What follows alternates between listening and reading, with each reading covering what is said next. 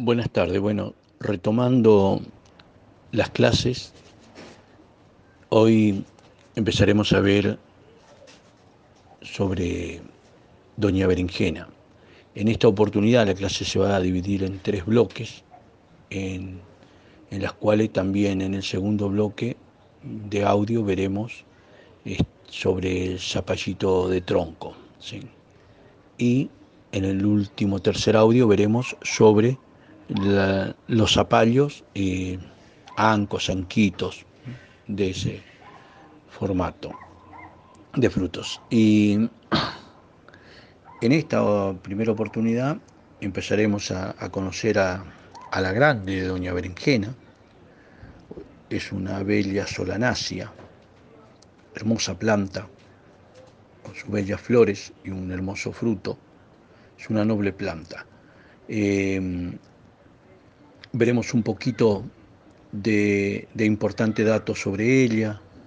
Luego entraremos a ver los requerimientos de clima y suelo, donde exploraremos sobre preparación del suelo, almácigo, marco de plantación y conducción, aporcado, protección de cultivo, poda de formación, poda de rejuvenecimiento, deshojado, polinización y cuajado de frutos, riego, cosecha y manejo post cosecha de sus frutos. También veremos en esta oportunidad momento y cantidades a aplicar de caldo bordelés en berenjena, tomate, pimiento y batata, su concentración, época de aplicación y cada cuánto aplicar. Eh, ¿Qué decir de esta, de esta planta que pertenece a las familias de las solanáceas? Eh, Doña Berenjena es eh, originaria de la India. También hay quienes le atribuyen también su origen eh, en China, donde ya se, se cultivaba eh, 2000 años antes de Cristo. ¿sí? Hay testimonios sobre esto. Es una planta perenne, cultivada como anual. Quiero decir que perenne puede persistir muchos años, ¿no? pero es cultivada como anual. Su fruto es una valla, una valla larga, esa es la forma, ¿no? Cuando se su fruto es una valla larga, ¿no? Decíamos que el tomate también es una valla, para ir recordando.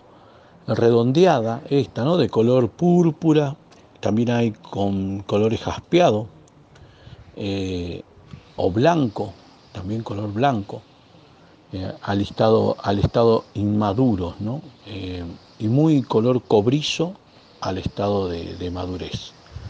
Nosotros lo consumimos en, en su estado inmaduro. En un grano de, de semilla de esta especie encontramos normalmente entre 260 y 300 semillas en un gramo, o sea, embriones, posibles plantas. De ahí ya puede uno decir, bueno, a ver, ¿cuántas plantas, qué cantidad necesito de semilla? Su poder germinativo de la semilla perdura normalmente entre 4 y 9 años. Esto va a depender del cuidado que se le dé, ¿no? Volvemos a reiterar, eh, los cuidados para las semillas. La, la primera flor de esta planta suele normalmente aparecer eh, ahí entre la octava, el de la octava a la doceava hoja de la planta. Las flores son un color violáceo, son solitarias o aparecen eh, en racimos eh, con una flor basal y algunas otras flores así adicionales, ¿no? en racimo. Los frutos, eh, los que proceden de esas flores basales, eh, esos son de mayor peso que los restantes.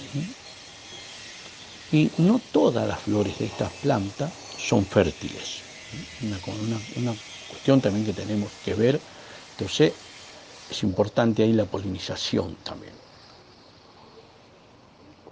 Eh, En cuanto al requerimiento de clima y suelo, es exigente eh, en cuanto a la temperatura esta planta, ¿sí? Siempre tiene que ser cultivada a campo después de haber pasado todo riesgo de, helada y de frío intenso para nuestra zona templada, ¿sí? o, donde hay inviernos fríos y rigurosos. Eh, esto requiere un, requiere un periodo libre de helada más o menos de 4 a 5 meses, según el cultivar. El periodo vegetativo de la berenjena es mayor que en el cultivo del tomate, que el tomate, ¿sí? Pero, y este tiene muy baja resistencia al frío, ¿sí? Tiende, a quedarse en el crecimiento cuando impactado por frío eh, y hasta puede perecer. Cuando el cultivo está en crecimiento vegetativo, las temperaturas óptimas se encuentran entre los 20 y 27 grados centígrados durante el día y entre 15 y 20 grados centígrados durante la noche. Estas son las temperaturas óptimas para este cultivo. ¿eh? En cultivo en momento de crecimiento, decimos, ¿no? Y se, y se paraliza este crecimiento cuando las temperaturas, por ejemplo, hay de 10 a 13 grados. Ya con temperaturas inferiores a 15 grados, por ejemplo, también en el suelo, y superiores a 35 también en el suelo, la germinación no se produce. O sea, temperatura en el suelo, primeros 5 centímetros, menores a 15 grados, imposible hacer germinar semillas. Y después también superiores a 35, también. En cultivo, llega a tolerar como cultivo así temperaturas ambientales de 45 grados, eh, pero durante cortos periodos. Pero la temperatura media de ella, en la que anda bien, su, hábitat es entre 23 25 grados. Esto nos da la pauta de cuándo eh, eh, sembrarla, trasplantarla, en qué condición. Eh, vamos a hablar un poquito sobre las temperaturas críticas en la distinta fase de crecimiento y de desarrollo principalmente.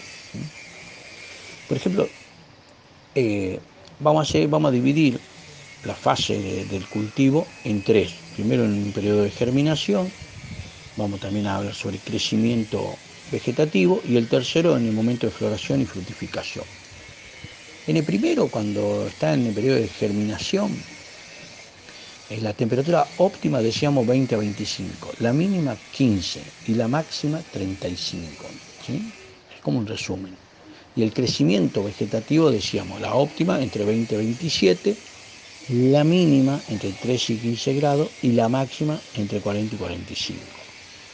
Y el de floración y fructificación, la óptima de cultivo es de 20, entre 20 y 30 grados centígrados. Para que tengamos en cuenta sobre los requerimientos de temperatura de esta planta. Ya la planta, por ejemplo, si, la trasplantamos o la sembramos en época que todavía tenemos helado o intenso frío, pues les doy una indicación. Ahí esa planta, eh, por ejemplo, con temperaturas de, por debajo de 0 o 0 grados, se hiela la planta totalmente, como no prospera después. En cuanto a la humedad relativa, esa humedad ambiente de ella, eh, la óptima oscila entre 50 y 65% de humedad relativa ambiente, la, óptima para ella.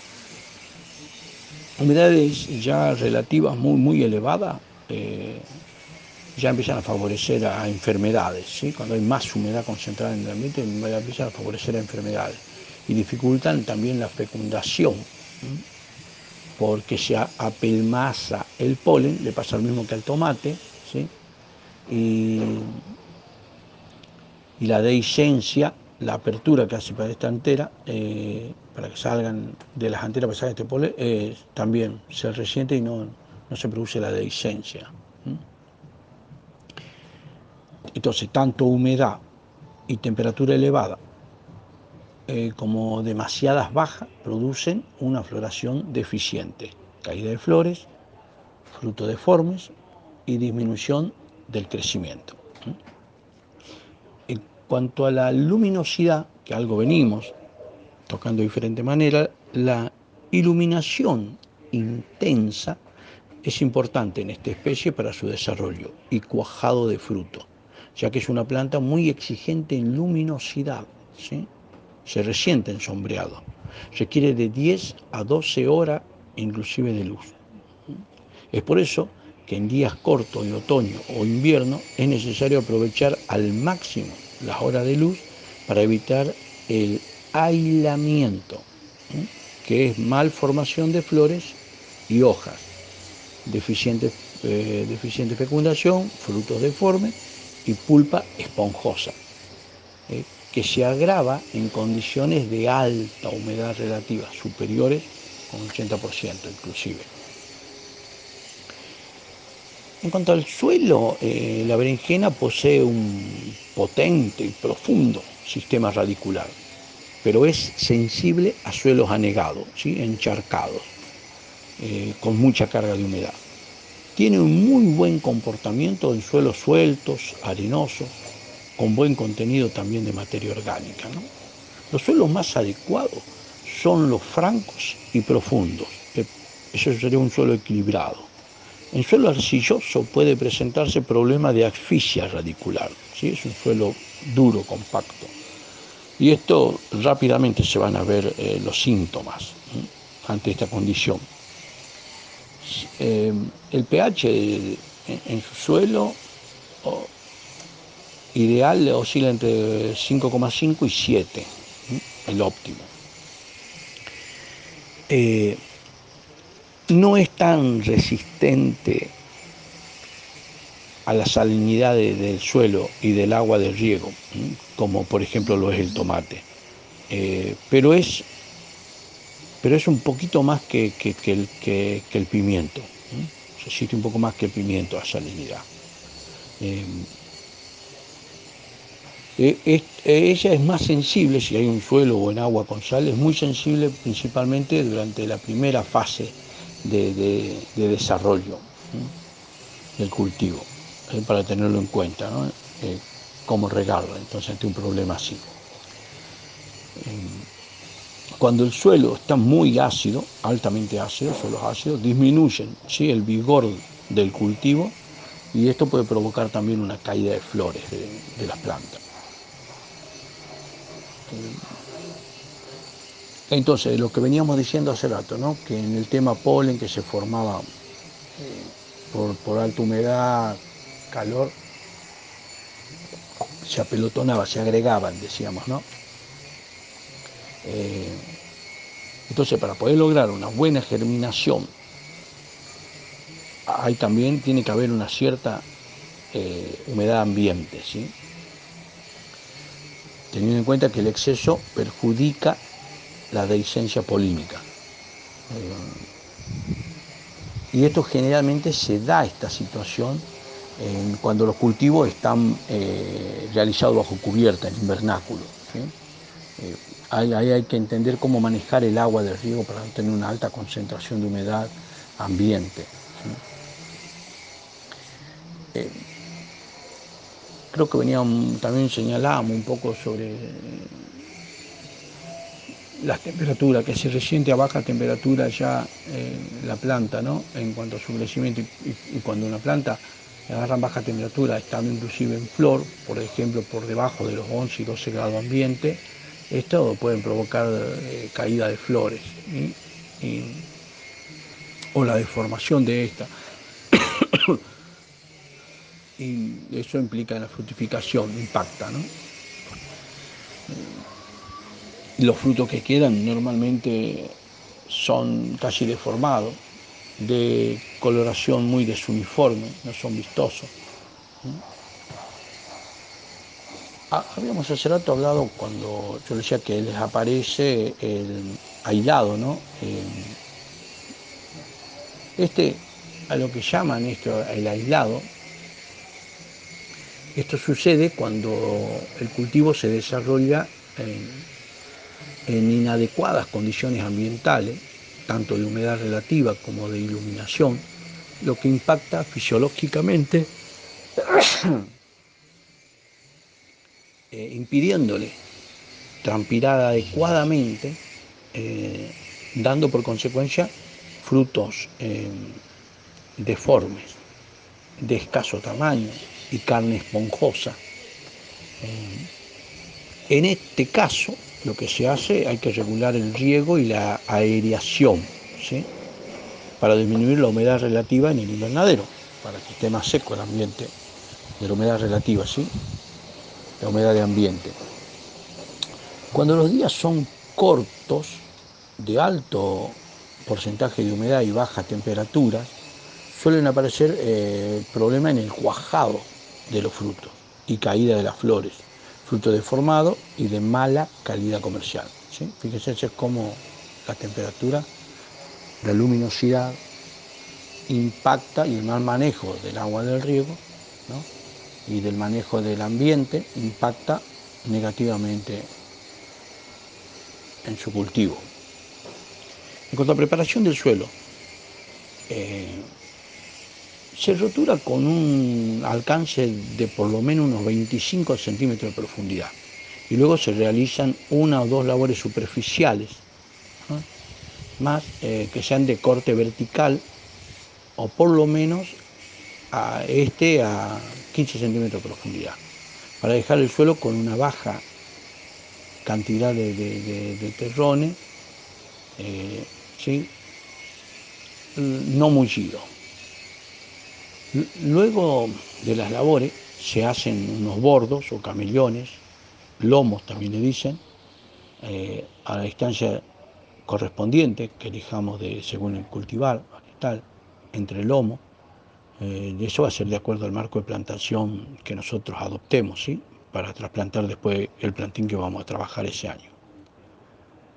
En cuanto al a los almácigos, en túneles eh, se puede adelantar esto hasta que pasen la época fría, ¿sí? Eh, entonces, según la región templada, centro del país, de la parte costera de La Plata hacia el interior, hacia el interior de La Pampa, bonaerense diríamos, eh, por ejemplo, se puede hacer ya desde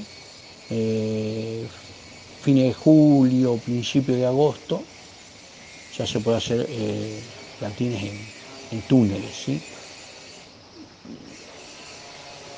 esto también eh, mejor si están adentro de un invernáculo y hacer el túnel también.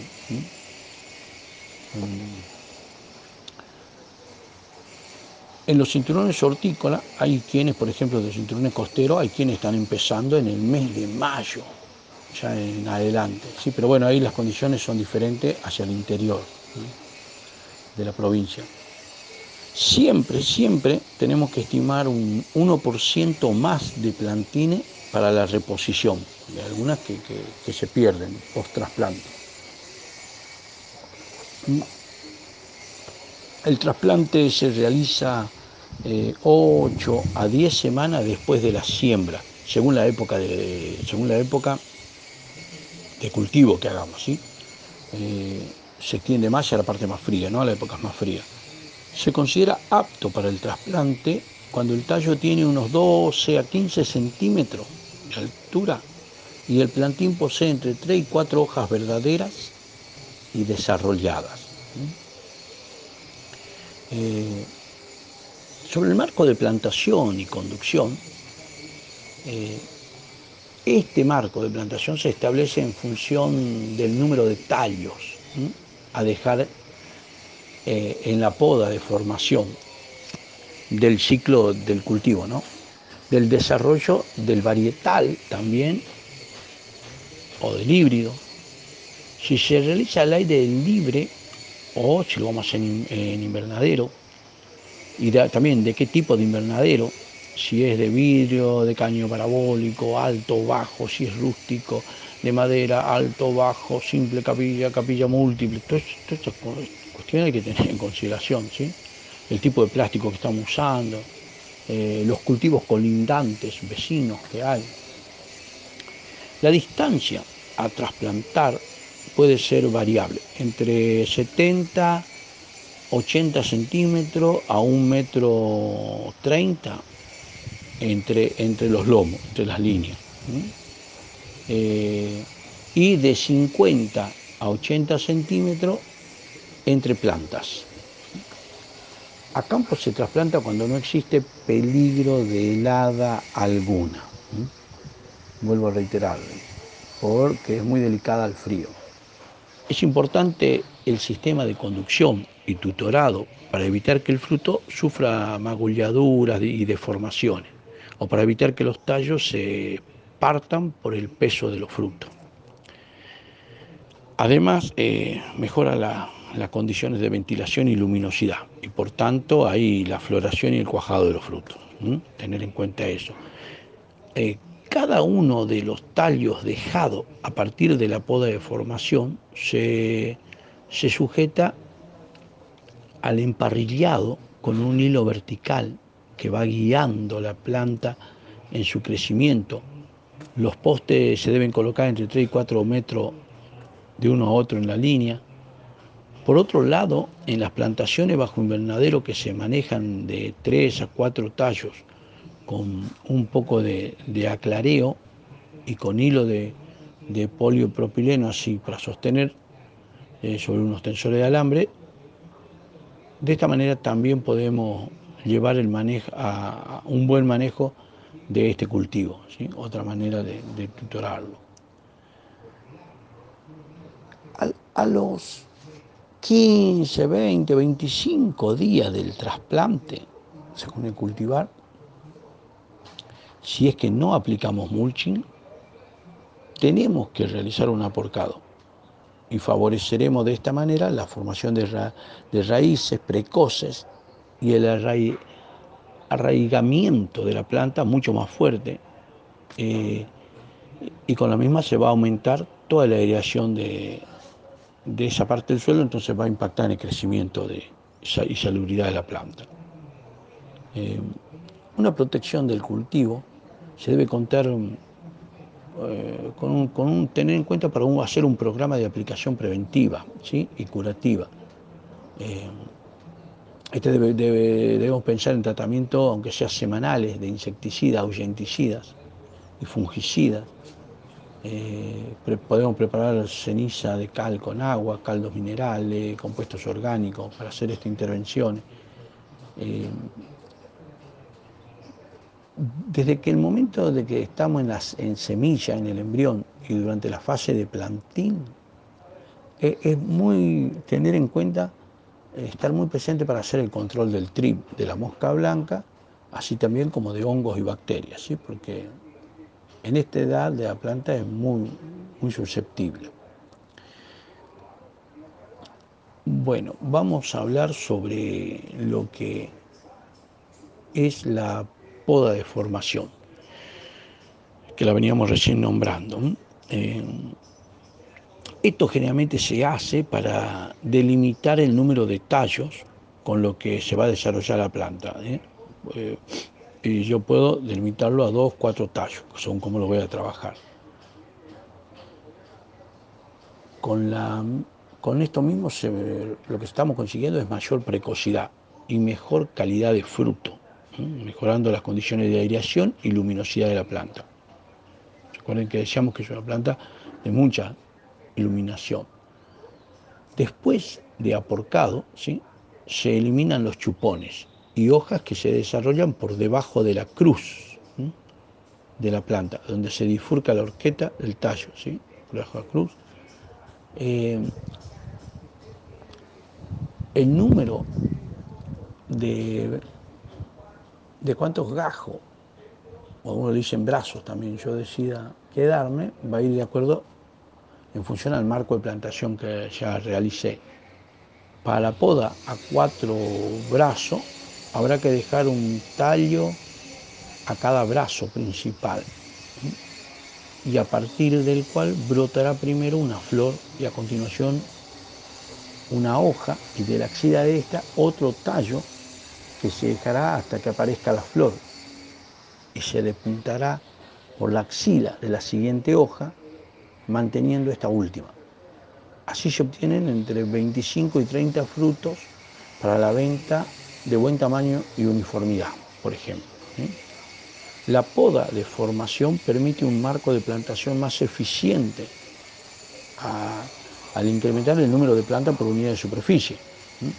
Normalmente se realiza a los 45, 50 días de la plantación, luego del aportado. Poda de. También tiene una poda de rejuvenecimiento. y esta consiste en suprimir todas las ramas por encima de la segunda bifurcaciones de la planta, logrando así eh, una poda enérgica que permite a esta rebrotar de nuevo cuando ya se han desarrollado en un ciclo completo de cultivo o en parte del mismo. En cuanto al deshojado, se realiza sobre plantas adultas que no han sido sometidas a poda de formación, pues es recomendable aclarar eh, aclarear perdón, de la planta para favorecer ahí la aireación. ¿sí? Es el de, para eso hacemos el deshojado. Fíjense que las hojas de esta planta son muy frondosas. entonces tenemos también que eliminar algunas hojas del interior y de la parte baja, así como las que están ya viejas o enfermas por abajo. Eh, y esto se debe realizar bajo una condición de baja humedad. Eh, ambiental y en el suelo. Eh, que la planta esté en seca, que no se haya aplicado nada, y no esté húmeda ni en su hoja ni en su tallo, para evitar las proliferaciones de, enfermedades. En cuanto a la polinización y cuajado del fruto, hace rato hablamos algo del polen que se apelotonaba según qué condición ambiental había, las temperaturas, ¿se acuerdan? Eh, entonces, también dijimos que bajo condiciones adecuadas de temperatura y humedad relativa, la polinización puede verse mejorada con la aplicación de un chorro de aire dirigido a la flor, porque si tenemos hemos tenido un momento o día con la otra condición y el grano está pelotonado, podemos provocar eso, ¿sí? O moviendo el ramillete con la mano, con cuidado cuando andamos entre el cultivo hacer como un viento. ¿Se acuerda que también lo hablamos para hacerlo en el tomate, que tenía la misma situación? ¿Mm? Ah. y, si llegamos a tener condiciones ambientales muy adversas y continuas, bueno, ahí ya lamentablemente vamos a tener que eh, recurrir a, la utilización de alguna hormona, que, que también se vende en el comercio y se aplican sobre las flores. Eh, cuando están abiertas y se hace una suave pulverización eh, en una dosis de 2 centímetros cúbicos por, por litros de agua. Pero bueno, eh, el agua, el riego. La berenjena es un cultivo con poco requerimiento hídrico en la primera etapa de desarrollo. En invernadero se debe limitar el desarrollo vegetativo excesivo, ya que de todo modo se disminuye la floración y la frutificación. Varía de, de 1,5 litros por metro cuadrado en cultivo recién implantado hasta 6 litros por metro cuadrado en pleno verano. Desde ahí va la necesidad de agua. En cuanto al riego por goteo para la berenjena, el número semanal aumenta de 2 hasta 5 en la medida que avanza el cultivo, el ciclo de cultivo. Se vamos acercando a la época de mayor calor. Eh, ya que estamos diciendo que dos riegos por semana y nos vamos acercando al máximo que 5 riegos por semana. El riego debe tiene que estar casi restringido hasta la primera eh, fructificación. Desde este momento es necesario riegos regulares y abundantes, dependiendo de las condiciones ambientales también. Eh, en cuanto a la cosecha, desde que se realiza el trasplante hasta la iniciación de la recolección, más o menos transcurre según variedades se cultivan entre 80, 100 y 125 días para que el fruto esté a cosecha. El punto de, de corte de la berenjena eh, debe realizarse cuando los frutos manifiestan un color brillante y un aspecto terso en toda su superficie, eh, se lustrosa, mientras que presentan un ligero reblandecimiento justo debajo ahí del cáliz, del el cabito que une a la planta al fruto. ¿sí? Ahí hay un ligero reblandecimiento, eso está diciendo el momento. Eh, esto es antes que las semillas empiecen a engrosar, ya que los frutos con semillas maduras son amargos, totalmente amargos, o sea, no tenemos que llegar a eso, ¿sí? Por eso consumen verde. Eh, un fruto ya eh, marrón, como decía, es un fruto que no, no, se está usando, no se usa para consumo, ¿sí? bajo su calidad nutritiva, eh, aparte su consistencia, su sabor, a la palatabilidad que nosotros comemos la berenjena para realizar el momento de la cosecha no es necesario que el fruto haya alcanzado la madurez fisiológica, ¿sí? que era distinto del tomate. ¿Se acuerdan que nosotros necesitamos madurez fisiológica? La recolección suele hacerse manualmente entre 5 y 10 días con tijera de poda para no producir el desgarro. O sea, hay que cortar que quede tabique en la berenjena el tabique ese que a la planta, que quede el tabique. Los rendimientos que se consiguen en cultivo al aire libre van más o menos desde los 20.000 a 45.000 kilogramos por hectárea, por cuadra, por manzana de pueblo, ¿sí? por cuadra va más o menos ese rendimiento que también según la varietal tiene que ver, según el cultivar y el manejo que realicemos sobre él. Mientras que en cultivo bajo invernadero, eh, los rendimientos, eh, si tenemos una manzana, una cuadra en invernadero, todo bajo plástico, los rendimientos de este vegetal va más o menos entre 50 y 120 mil kilogramos por cuadra o por hectárea. Eh, por ejemplo, vamos a dar un ejemplo. la, una distribución de la cosecha eh, en un cultivo bajo cubierta. Eh, esto, el, trasplante, eh, la primera semana de agosto. La, de densidad de plantación usamos 1,5 plantas por metro cuadrado. El marco de plantación entonces nuestro va a ser un lomo de a 1,4 metros de distancia entre otro lomo y en la hilera de los lomos las plantas entre 50 eh, o 60 centímetros entre plantas. Para, este, para esta época de trasplante, la densidad de, plantación que hicimos, para este marco, nosotros vamos a estar cosechando eh, en una cosecha que se va a distribuir durante los meses de noviembre, diciembre, enero, febrero, marzo y abril ese periodo va, a durar la cosecha. Y según que usemos, por ejemplo, en las variedades híbridas de frutos alargados, el peso medio de cada valla suele estar, por ejemplo, entre 150 y 200 gramos. Mientras que en la híbrida de, de vallas redondeadas, eh, el peso va entre 200 y 250 gramos de cada fruto y hay ocasiones que, pueden llegar frutos de 300 gramos. O sea que esto también nos va diciendo, más o menos orientando hacia el, rendimiento que vamos a tener. Es importante, eh, cuando, si vamos a hacer la cosecha, el corte eh, del fruto, que sea durante la mañana. Y si es posible, sin humedad en el suelo. Y cuando ya no hay rocío. Eh, puede ser también, y antes del mediodía,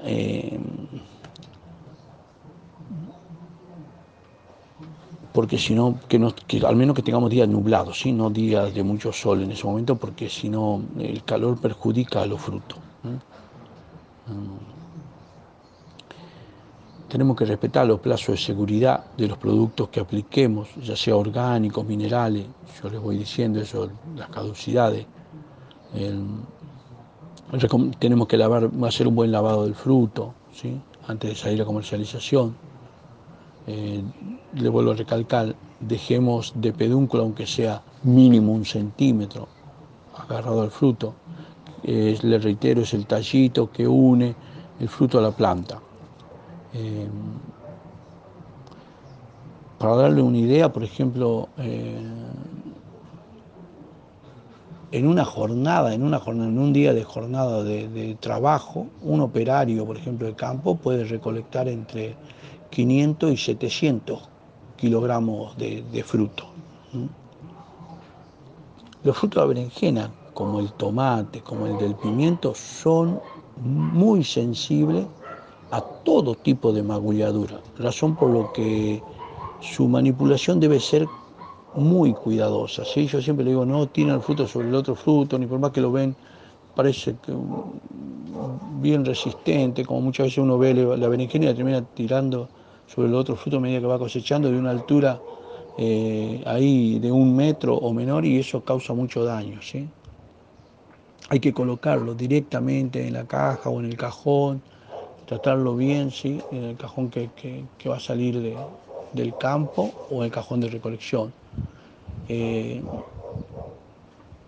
hay que usar un separador entre capa y capa de frutos. Eh, Recordad siempre que los golpes, además de amargar el fruto, amargar el sabor del fruto, son puertas de entrada de patógenos, hongo, bacterias, todo eso.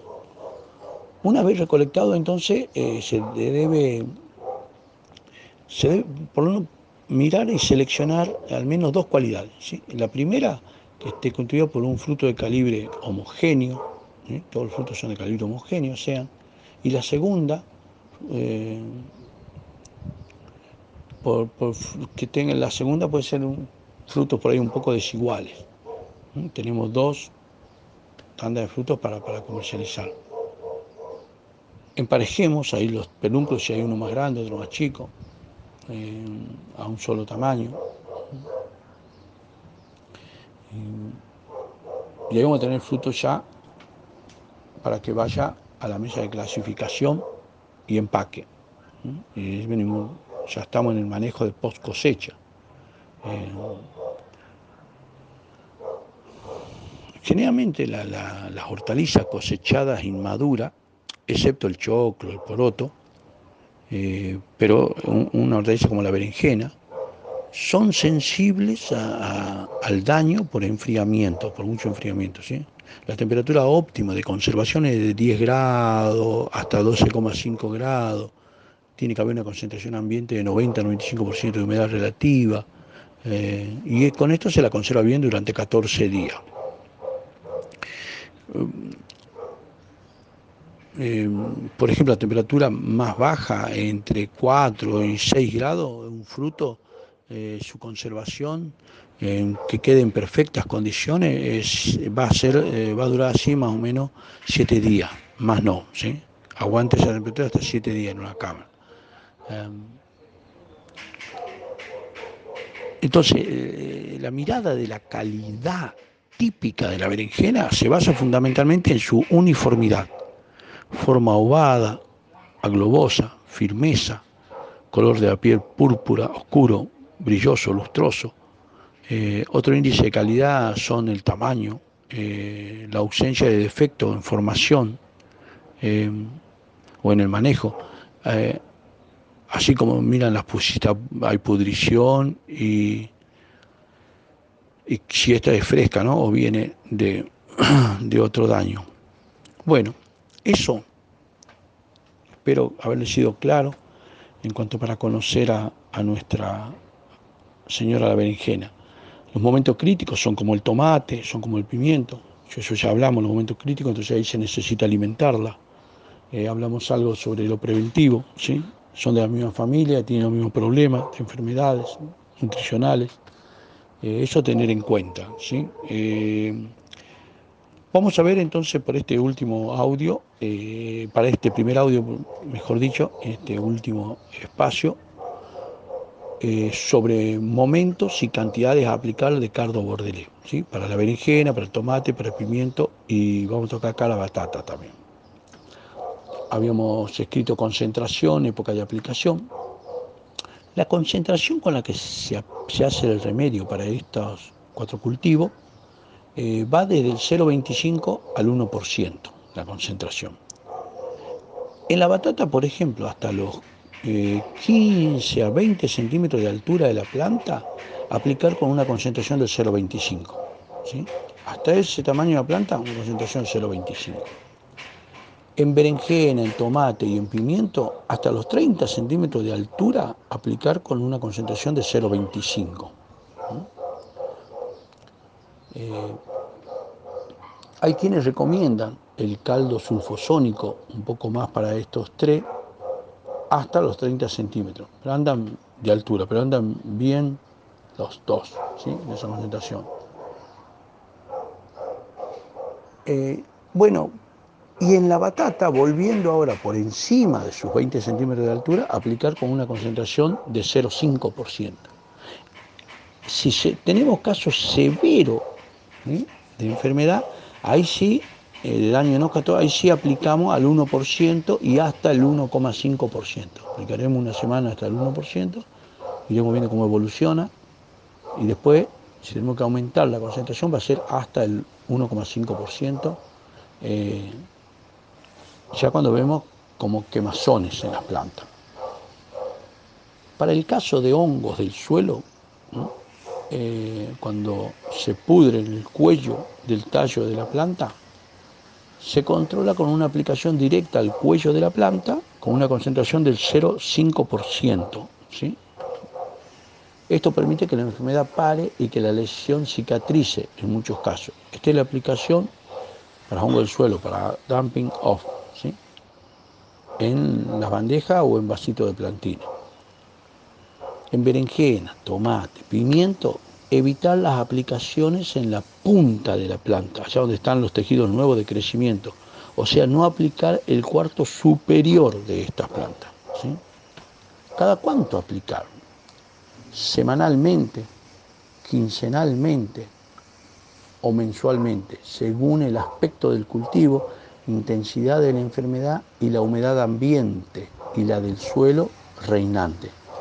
En casos severa, severos de quema de la planta, un ataque fúngico puede ser necesario hasta dos aplicaciones por semana. Bueno, muchísimas gracias. Luego daremos la, eh, clase con el audio 2 sobre zapalito de tronco. Espero haberle sido claro en el recorrido del manejo del cultivo de la berenjena.